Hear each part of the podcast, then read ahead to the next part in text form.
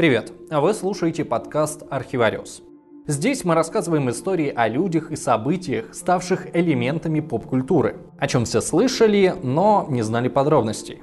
Вообще Архивариус это YouTube проект, но мы знаем, что часть зрителей наши видео не смотрят, а слушают. Поэтому мы решили дополнительно публиковать ролики в чисто аудио формате. Здесь нет рекламных пауз и интеграций, поэтому мы будем очень рады, если вы поддержите наш проект на Патреоне. Ссылка есть в описании. Когда историю крестовых походов рассказывают сегодня, то часто преподносят ее как необоснованную агрессию христиан против ислама. Причем вызвана эта агрессия была якобы не столько религиозной нетерпимостью, сколько банальной жаждой наживы. Последнее столетие такой точки зрения стали придерживаться и в Европе, как в католических, так и в протестантских странах. Однако это не совсем так. Если брать историю взаимоотношений двух религий, то окажется, что мусульмане напали на христиан первыми. Ислам за несколько первых столетий своего существования завоевал занимал примерно треть христианского мира, от Сирии до Испании. Другое дело, что при всей своей военной экспансии исламский халифат был весьма веротерпимым государством. Плати налог и молись кому хочешь. Если ты, конечно, не язычник и не безбожник. Но таких было мало, потому что их без разговоров убивали и христиане, и мусульмане. После того, как взрывное расширение халифата завершилось, оказалось, что два разных религиозных мира вполне себе могут жить с друг другом в мире. Карл Великий и Гарун Аль-Рашид настолько хорошо договорились о безопасности христианских паломников и христианских реликвий в Иерусалиме, то в 20 веке даже выдвигалась гипотеза, будто империя франков уже на тот момент имела сильное влияние в Палестине. Впрочем, потом этого не подтвердилось. Во второй половине XI века на Ближний Восток вторглись турки-сельджуки. Они разгромили византийскую армию и захватили Иерусалим, выбив оттуда мусульман-шиитов. Сами сельджуки были суннитами и приняли ислам совсем недавно. Так что, с одной стороны, они горели рвением новообращенных, а с другой стороны, сохраняли множество языческих традиций и не придерживались некоторых обязательных мусульманских норм. Например, в исламе есть жесткий запрет на алкоголь. А вот турки любили выпить и плевать хотели на этот закон божий. Так что на Ближнем Востоке от сельджуков доставалось всем. И христианам, и иудеям, и шиитам, и даже вполне правомерным арабам-суннитам, с которыми менее аскетичные турки тоже находили немало поводов поругаться. Что интересно, разрушение храма гроба Спасителя, которое формально являлось причиной начала крестовых походов, случилось еще до прихода турок на Святую Землю. Храм развалили шииты еще за несколько десятилетий до этого.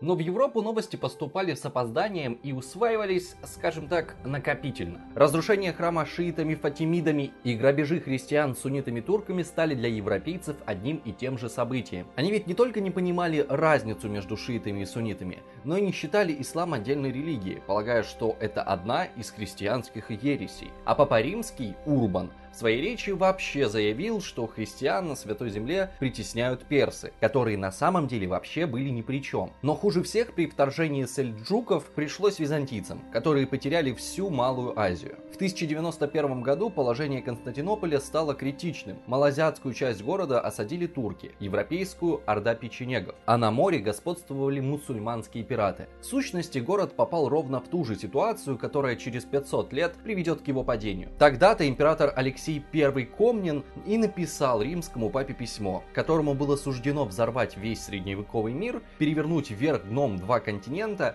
и создать тему для яростных споров на следующие тысячелетия. В начале марта 1905 года посольство Византии доставило письмо императора Папе Римскому. Текст послания не сохранился, но, судя по всему, это был документ, написанный человеком в отчаянном положении. Алексей Камнин сообщал, что его империя сдерживает орды завоевателей. И если Константинополь падет, то турки обрушатся на Европу. Что характерно, речь в письме шла не об Иерусалиме и не об Святой Земле. Император просто попросил прислать 2-3 тысячи военных профессионалов чтобы защитить город. Самое интересное, что к моменту получения папой императорской просьбы о помощи, надобность в ней уже отпала. Византийцы сами разгромили печенегов и пиратов, а сами сельджуки осознали, что Константинополь им не по зубам. Византийцы и раньше обращались к папам и западному рыцарству с подобными просьбами. Иногда им помогали, иногда игнорировали. После первого нашествия турков папа Григорий VII обращался к воинству Христову с призывом отправиться на помощь византийцам, но европейские рыцари на этот призыв забили. Почему же через 20 лет они так рьяно откликнулись на такой же призыв другого папы, Урбана II? Понять такое сложное явление, как крестовые походы, можно только взглянув на исторический контекст, в котором оно возникло. Предыдущий X век стал во многом переломным для истории Европы. Там почти повсеместно стал утверждаться принцип майората. Это когда земельные владения не делились между сыновьями после смерти каждого правителя, а все целиком передавались по наследству старшему сыну. Тогда политическое дробление прекратилось и начали складываться современные европейские государства. Стала расти экономика, благосостояние и численность населения. В XI веке начала меняться и католическая церковь. А там было что менять. За предыдущее столетие она дошла до полного ничтожества, когда папами становились абсолютные проходимцы, которые торговали церковными должностями, открыто предавались разврату и даже публично поднимали тосты за здоровье сатаны. После миллениума на волне благодарности Господа за отсроченный конец света, которое многие всерьез ждали, в среде католических священников возникло движение за очищение церкви. Череда великих пап XI века провела реформы, введение целебата, запрет на продажу церковных должностей, изменение порядка избрания главы церкви. Если раньше пап избирали жителей и духовенство Рима, то есть несколько знатных римских семей, то после реформы они стали избираться конклавом кардиналов всей церкви. Этот механизм, кстати, работает до сих пор. Усиливающийся моральный авторитет оказался серьезным политическим капиталом, позволившим папе Григорию VII поставить на колени германского императора, а уже следующий папа смог увлечь всю Европу идеей священной войны. Но важно сделать одно замечание. Ни сам папа Урбан, ни все слушавшие его пламенную речь не воспринимали крестовые походы как священную войну. Да и терминов таких тогда еще не использовали. Крестоносцами они начали называть друг друга намного позже, а сам термин крестовые походы появился в новое время, несколько веками позже. Современники этих событий называли это паломничеством. С точки зрения папы Урбана, этим паломничеством католичество как бы искупало свои прежние грехи, чтобы потом на Святой Земле возродиться для нового величия. Таков, по мнению современных историков, был главный сакральный смысл этого предприятия. Но был у него и более прагматичный мотив. Урбан наверняка мечтал стать понтификом, который объединил бы две главные ветки христианства. Однако 26 ноября 1095 года, выступая в поле около южно-французского города Клермона, папа Урбан II заговорил вовсе не об этом. Он был талантливым политиком, на много веков опередившим свое время. Если всякие короли и герцоги завоевывали авторитет с помощью военной силы или родословной, Урбан брал харизмой и ораторским искусством. Он лично объехал с выступлениями чуть ли не все городки в Италии,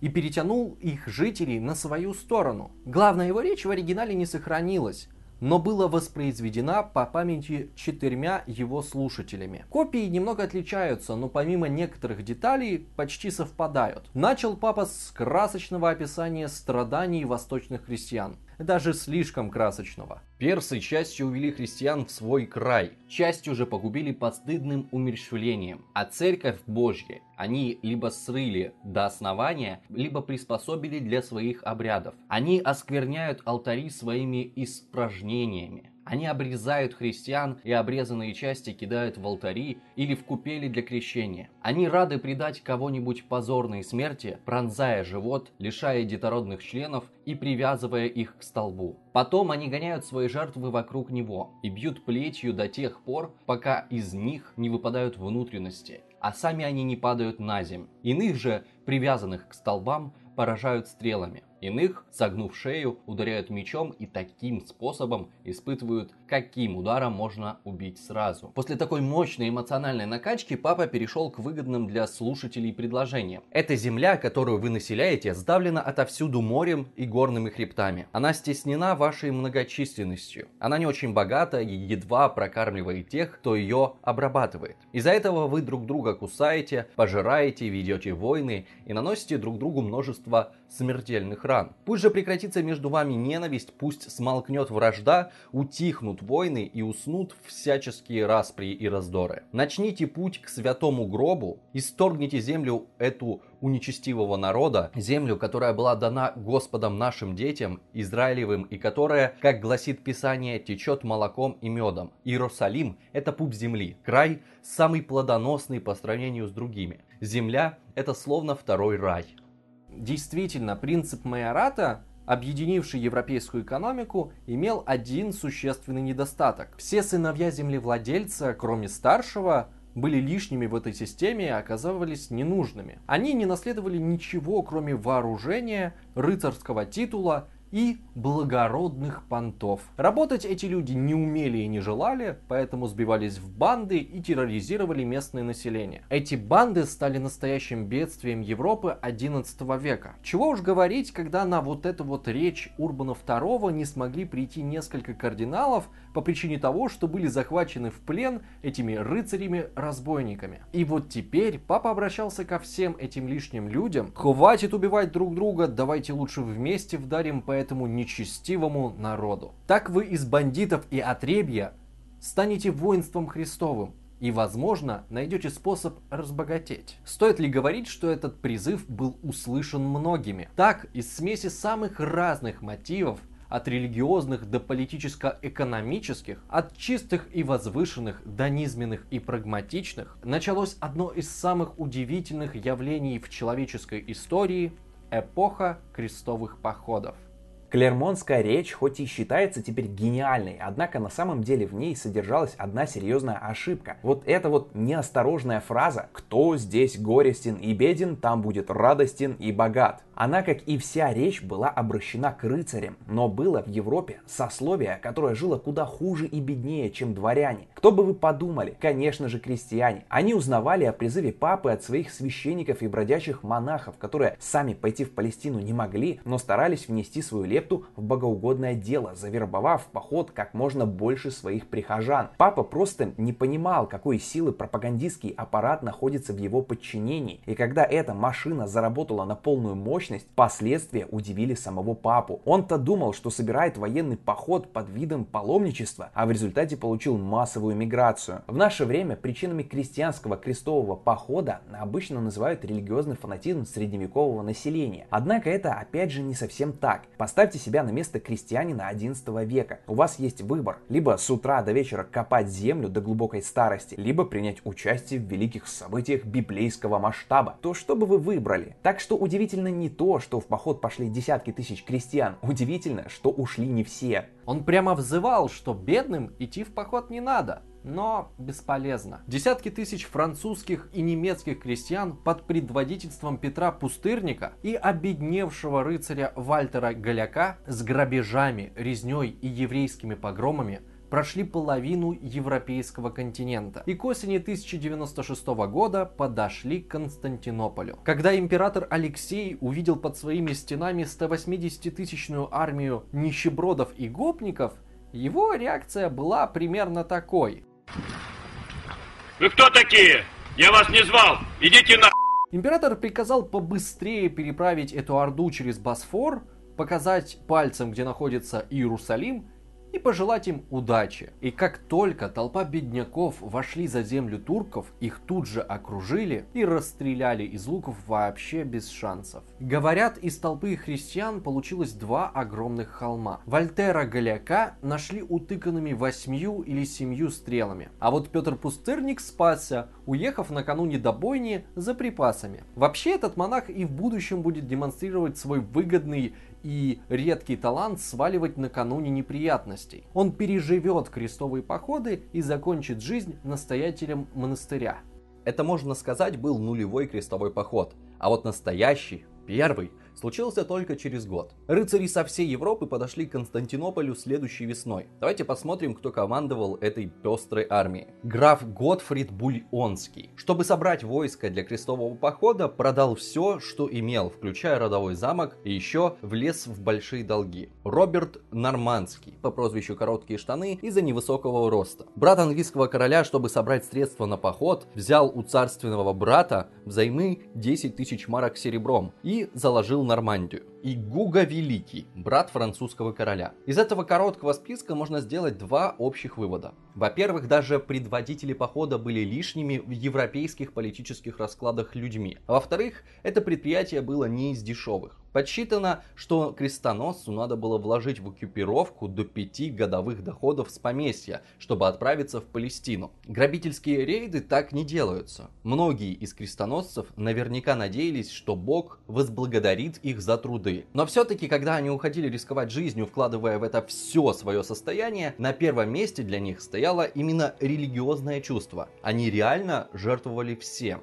Когда император Алексей понял, что пришедшие ему на помощь европейцы не собираются защищать Константинополь, а планируют захватить Иерусалим, он потребовал от них принести присягу. А это означало, что все захваченные крестоносцами земли станут византийскими. Крестоносцам пришлось согласиться, потому что иначе бы византийцы просто не переправили их через Босфор, и тогда поход закончился, так и не начавшись. Этот ультиматум заложил фундамент для будущих взаимоотношений крестоносцев и византийцев.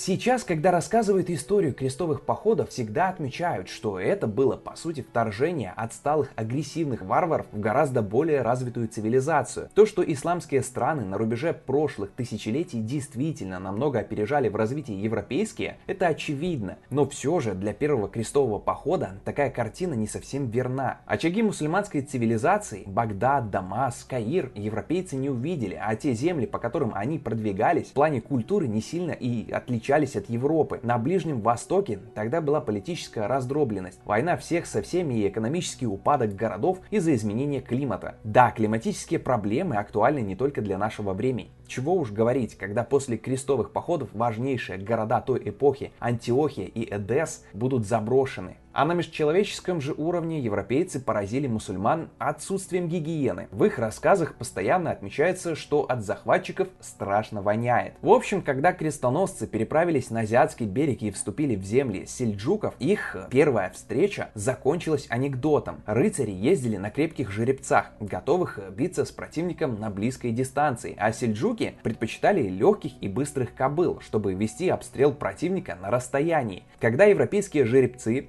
увидели азиатских кобыл, у многих из которых была течка, битва приняла интересный оборот. Подробности нам неизвестны. Есть даже мнение, что этот эпизод был выдуман. Но хроники сдержанно сообщают, что из первой стычки рыцари вернулись с победой, а их жеребцы, наверное, еще и очень довольные. Но вскоре выяснилось, что крестоносцы к войне совершенно не готовы. Рыцарь – это воин открытого поля боя, а крестовый поход – это постоянные осады крепостей. Но Европа XI века каменных крепостей почти не знала. И даже штурмы деревянных укреплений там считалось предприятием безнадежным. Пришлось учиться прямо на ходу. Может быть, они и были невежественными и грязными, но на поле боя этих ребят нельзя было не уважать. При первой осаде города Никея недалеко от Константинополя, они уже применяли первые камнеметы. Потом, когда подошли к Антиохии, они уже использовали трибушет, а Иерусалим они штурмовали при помощи осадных башен. То есть за несколько лет первого крестового похода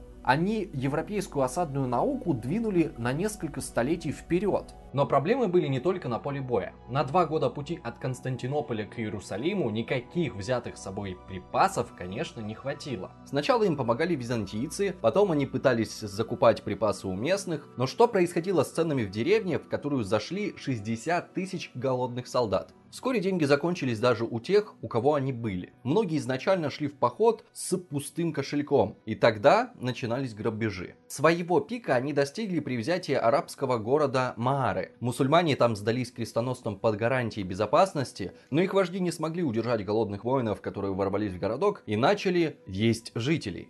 Хронист Рауль Канский рассказывает, некоторые люди говорили, что им, ограниченным в пище, приходилось варить взрослых мусульман в котлах, а детей насаживать на вертела и зажаривать. Эти слова подтверждает и другой хронист. С содроганием могу сказать, что многие наши люди, преследуемые безумным чувством голода, срезали куски ягодиц уже с убитых сарацин, жарили их на костре и, не дожидавшись, пока те будут достаточно зажарены, пожирали их с чавканьем словно дикари. Объяснить такое поведение воинства Христова нетрудно. Папа ведь обещал им прощение всех грехов, значит и грех каннибализма тоже будет прощен. Союз с Византией быстро развалился. Сначала греки в обход крестоносцев взяли Никею, а потом, когда потребовали отдать взятую рыцарями самостоятельно Антиохию, получили кукиш с маслом, поскольку не привезли рыцарям припасы. А припасы они не подвезли потому, что во время тяжелой осады часть рыцарей просто сбежала. И самый знатный из них Стефан Булаский, который в письмах к жене врал о том, что его единогласно выбрали лидером похода. Прибыл в Константинополь и сказал императору, что все остальные погибли и припасы доставлять некому. Интересно, что вместе с ними из-под Антиохии пытался сбежать и вездесущий Петр Пустырник. Но рыцари этого пронырливого монаха поймали, и он стал одним из участников взятия Иерусалима. Вскоре после Антиохии европейцы и греки начали воевать друг с другом. В июне 1099 года изможденные, оставшиеся без поддержки, потерявшие две трети людей войска, подошло к святому городу. Взять его казалось нереальным. Вокруг не было деревьев, чтобы построить осадные машины, и не было воды. Защитники отравили все колодцы. Крестоносцы попытались решить проблему с помощью религии. Кстати, однажды им это уже помогло. В Антиохии, когда к городу подошло войско мусульман, и, казалось бы, песенка уже спета, они внезапно в крепости нашли копье Лангина, типа то самое, которым убили Христа. И получили плюс 100 к морали, вышли в поле и закатали мусульман в песок.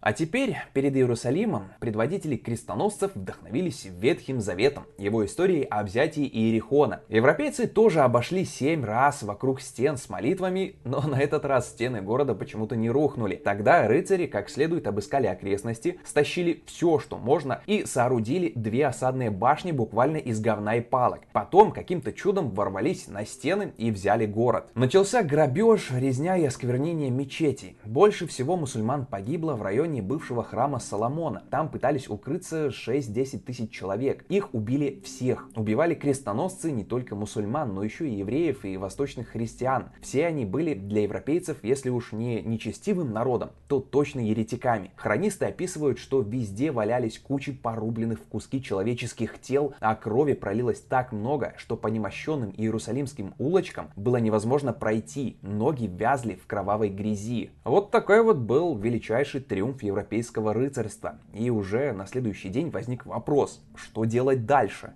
Взятые города надо было как-то удерживать, а большинство крестоносцев, выполнив свою миссию, вернулись в Европу. Оставшиеся основали на Святой Земле четыре крестоносных государства, Эдесское графство, Антиохийское княжество, графство Триполи и Иерусалимское королевство, которые начали встраиваться в местную политику, договариваться с мусульманами, с некоторыми воевать, а с другими заключать союзы. Отношения между крестоносными государствами были сложные, а нередко и откровенно враждебные. Часть ветеранов первого крестоносного крестового похода не вернулась в Европу и не пошла на службу правителям крестоносных государств, а организовала свою собственную военно-религиозную организацию – Орден Бедных Рыцарей Креста, вошедший в историю как Орден Тамплиеров. Или храмовники, потому что их первая резиденция находилась на Храмовой горе. Они защищали паломников, гастролировали по Европе с выставками чудодейственных мощей со Святой Земли, вербовали новых крестоносцев, а главное, являлись хранителями боевого опыта. Они объясняли новоприбывшим, что нужно для жаркого ближнего ближневосточного климата и каких тактических приемов следует опасаться. Вскоре оказалось, что вся эта деятельность позволяет тамплиерам зарабатывать очень хорошие деньги. И бедные рыцари Христа стали совсем не бедными. Их примеру последовали и другие монашеские ордена, которые тоже переформировались в военные. Например, госпитальеры. Или создавался новый орден, который полностью копировал военный уклад храмовников. Такими были тевтоновцы. После окончания эпохи крестовых походов неприлично разбогатевшие тамплиеры будут обвинены в колдовстве и сожжены. В наше время многие любят порассуждать о мистических причинах падения ордена. Но скорее всего все было очень просто. Тамплиеры перестали быть полезны, так и почему же к французскому королю не убить их и не ограбить? Очень прагматичное решение и никакой мистики. А что же мусульмане? Как они отреагировали на вторжение крестоносцев? Сейчас принято рассказывать, что христианская агрессия их всех глубоко оскорбила и объединила мир ислама перед лицом общей угрозы. Но фиг там плавал. Ничего подобного после первого крестового похода не произошло. Исламский мир вообще не очень заметил всю эту историю. Это для христиан Иерусалим был пупом земли, а для мусульман это был просто один из ближневосточных городов и вовсе не священный. Ислам тогда переживал религиозно-политический кризис, кроме одного всемирного халифата появилось три, а вместо одной правильной веры два уже немного разные течения – шиизм и суннизм. Все это явно противоречило Корану, так что все переживания мусульман в то время были направлены на внутрирелигиозные проблемы. А то, что там в Палестине пошла какая-то движуха и местные царьки потеряли несколько городов, ну, так в Палестине последние лет 500 вечно двигались какие-то армии и терялись, захватывались какие-то города. Христиане с мусульманами там резали друг друга периодически, и никого в Багдаде и Каире это особенно не волновало. Так что ближневосточные мусульмане приняли крестоносцев как новый фактор местной политики. И вскоре мусульманский Дамаск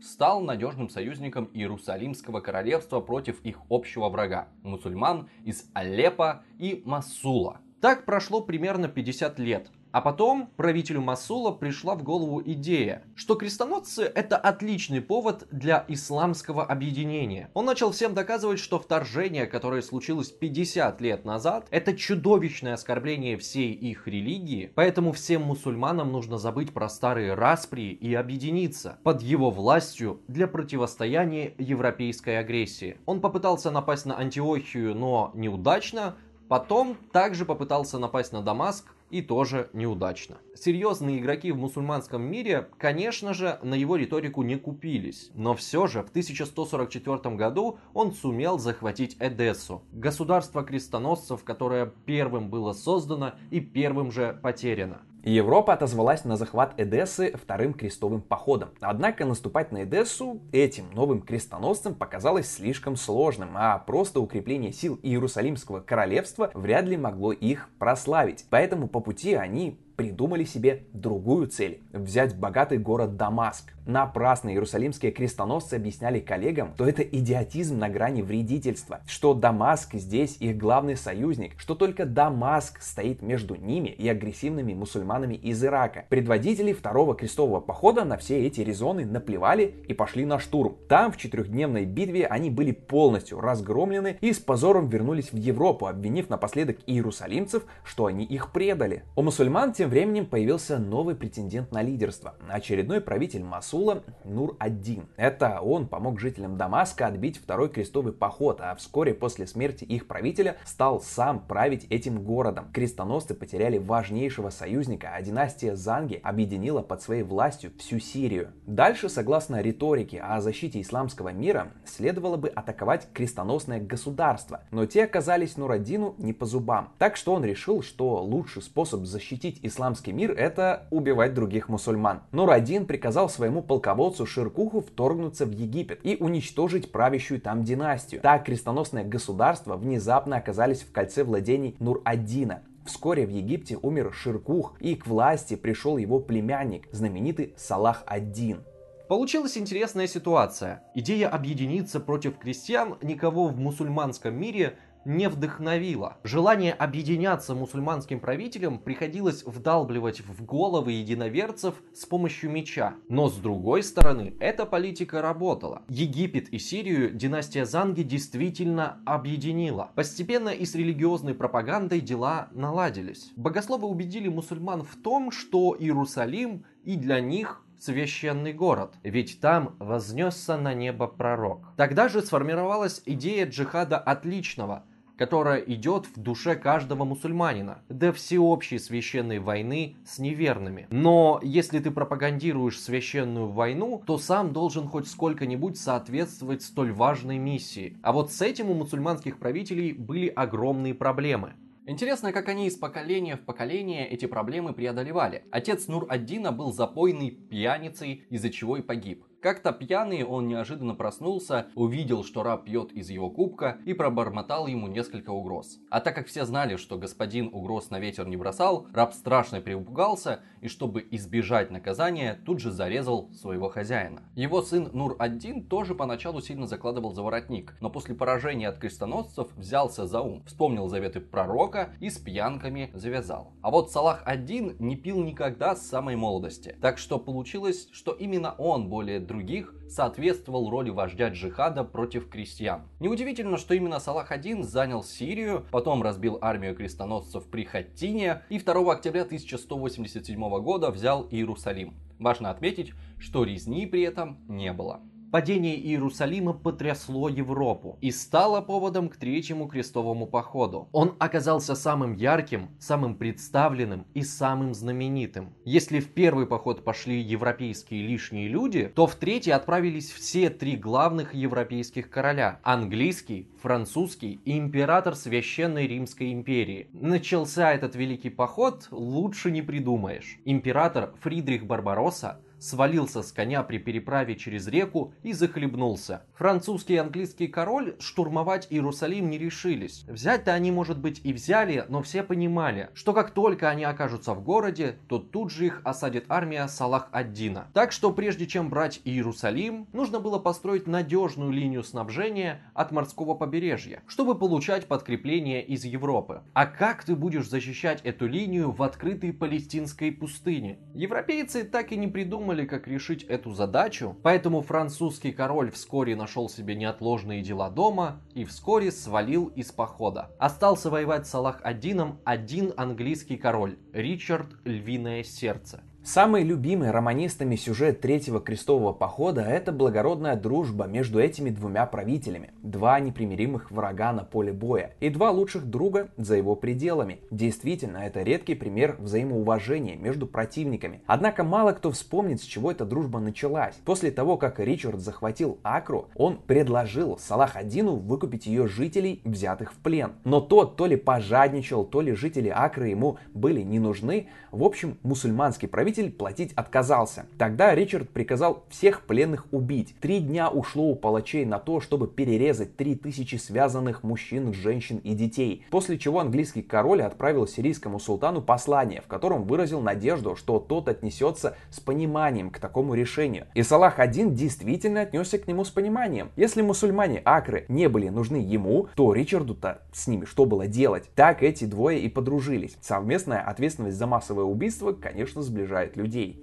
Как бы то ни было, третий крестовый поход провалился. Но европейцы не сдались и организовали четвертый. С каждым походом расклад сил во всем этом крестоносном движении менялся. Постепенно до европейских рыцарей дошло, что ходить пешком в Палестину – так себе идея. Гораздо практичнее туда плавать на итальянских кораблях. В результате влияние итальянцев очень сильно возросло, а участники четвертого похода оказались перед ними в огромном долгу. И тогда практичные венецианцы стали использовать европейских рыцарей. Как старые мафиозные итальянские доны используют тупоголовых молодых амбалов в качестве торпед для устранения конкурентов. Они натравливали крестоносцев на порт Задар, который хоть и был полностью христианским, но все же мешал венецианцам в торговле. После такого вопиющего случая, когда почему-то в священной войне христиане поубивали других христиан, Папа Римский отлучил крестоносцев от церкви. Там терять было нечего, и они согласились на следующие авантюры. Теперь от византийцев.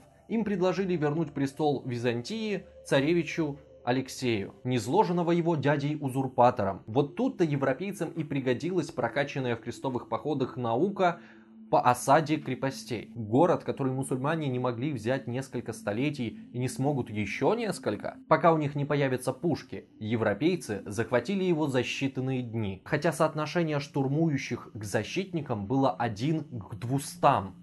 Через несколько лет после захвата и разграбления Константинополя случился невнятный пятый крестовой поход. А за ним парадоксальный шестой. В него папа вынудил пойти экстравагантного императора Священной Римской империи Фридриха II по прозвищу Чудо мира. Этот германский император родился и вырос на Сицилии. В мусульманско-христианской культуре знал арабский, читал Коран, состоял в переписке с некоторыми мусульманскими правителями. Желанием воевать с мусульманами Фридрих не горел и попытался от великой миссии отказаться, но при этом не преуспел. Папа даже отлучил его за такое вольнодумство от церкви. Тогда Фридрих, как человек образованный и адекватный, видящий в мусульманах не нечестивый народ, а таких же людей, как и христиане, поступил с невероятной простотой. Написал египетскому султану и предложил ему отдать христианам Иерусалим, Вифлеем и Назарет. Взамен предложив помощь в устранении врагов султана. У султана врагов хватало, поэтому он на предложение охотно согласился. Это еще раз доказывает, что даже в 13 веке, несмотря на всю пропаганду, Иерусалим в мусульманском мире не считался особо священным городом. После такого легкого размена, который немножечко выставил идиотами всех предшествующих, папа пришел в ярость и еще раз отлучил Фридриха от церкви. Были потом и седьмой, и восьмой крестовые походы, которые также завершились провалом. Между ними случился малоизвестный желтый крестовый поход, когда к Палестине с востока приблизились монголы, многие из которых были христианами. Они воевали с мамлюками, захватившими власть в Египте, и казались единственным союзником для крестоносцев, находящихся уже на финальной стадии существования. Да что там, они были тем самым чудесным спасением, которого крестоносцы ждали уже лет так сто. Однако крестоносцы не смогли разглядеть своей удачи и не помогли монголам победить мамлюков. Наоборот, они помогли своим старым врагам-мамлюкам побить монголов, чтобы поделить с ними добычу. После этой совместной победы мамлюки вновь переключились на крестоносцев и окончательно вынесли их с Ближнего Востока. В 13 веке была скомпрометирована сама идея крестовых походов. Теперь так называли чуть ли не любую войну. Крестовые походы шли в Прибалтику, крестоносцами считали себя испанцы, воюющие с маврами. Эпоха настоящих крестовых походов, короче, закончилась. Какие можно подвести итоги всех этих войн и массовых убийств? Крестоносцы и католическая церковь предали и извратили все свои первоначальные идеи. Их просили спасти Константинополь, они его захватили и разграбили. Они шли возвращать Иерусалим христианам христианам, но человека, который это сделал, папа отлучил от церкви. Они шли сражаться с мусульманами за христиан, но помогли мусульманам победить христиан-монголов. И это не говоря о безусловном военном поражении. Однако, несмотря на все это, эпоха крестовых походов оказалась для Европы удивительно полезной. Европейцы ведь действительно столкнулись с более развитой цивилизацией и научились от нее очень многому. От гигиены до античной литературы, которую перевели с арабского, и Европа снова узнала Платона и Аристотеля. Вскоре эти полученные на Ближнем Востоке знания начнут в Европе ренессанс, который потом приведет к промышленной революции, а та сделает Европу на несколько столетий доминирующей силой мира. А что же победивший ислам?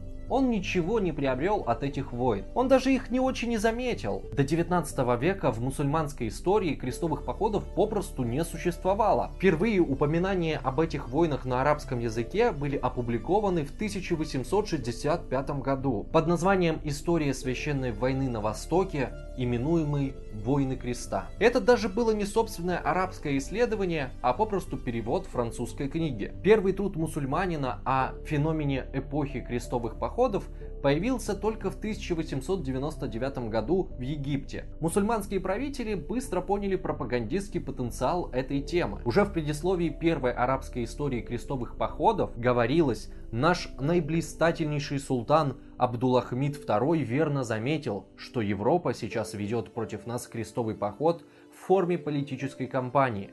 Так оно и пошло. Мусульманам рассказывали историю крестовых походов, сразу же вбивая в головы идею о параллелях между прошлой и современной европейской политикой. Хотя между священной войной 11-12 века и империализмом 19-20 веков было мало общего. Европейцы тогда лезли в дела всего мира, а не только мусульман. Но в плане воспитания патриотизма и религиозной консолидации эти параллели, конечно, работали отлично. Так история подавалась в мусульманских странах весь 20 век век. И также она подается сегодня. Современные ближневосточные мусульмане, во всяком случае их самая радикальная и малообразованная часть, уверены, что эпоха крестовых походов не закончилась, что европейцы продолжают вести против них тысячелетний крестовый поход. Теперь главными крестоносцами они считают США и Израиль, хотя одна страна протестантская, вторая иудейская. Обе они не европейские и обе не существовали во времена настоящих крестовых походов. Тем не менее, после создания Израиля, братья-мусульмане расценили деятельность ООН в Палестине как новую декларацию сионитско-крестоносной войны против арабского и мусульманских народов.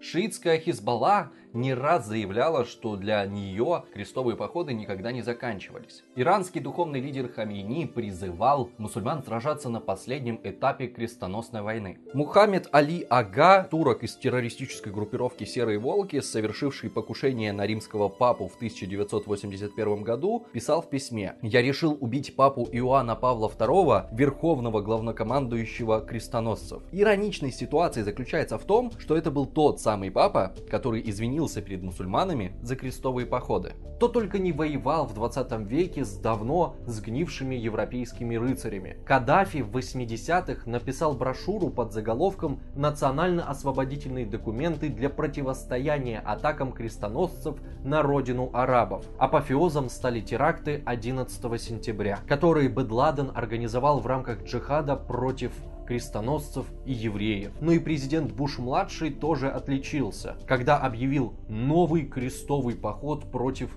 терроризма. Молодец, плеснул керосина в огонь. Реакция мира ислама на крестовые походы удивительна. Сами крестовые походы мусульмане попросту не заметили. Но через 800 лет после их прекращения превратили ее в важнейший фактор своей политики и сделали частью своего мировоззрения. Спасибо всем, кто поддерживает Архивариус на Патреоне. Каждый из вас может внести свою лепту в развитие канала и стать патроном. Ссылка есть в описании. Отдельное спасибо Анне Макуниной, Наташе Шадриной и Николаю Грищенко. Не забывайте подписываться на канал, стучать в колокольчик и писать комментарии. Также подписывайтесь на наш инстаграм. Всем спасибо, всем пока.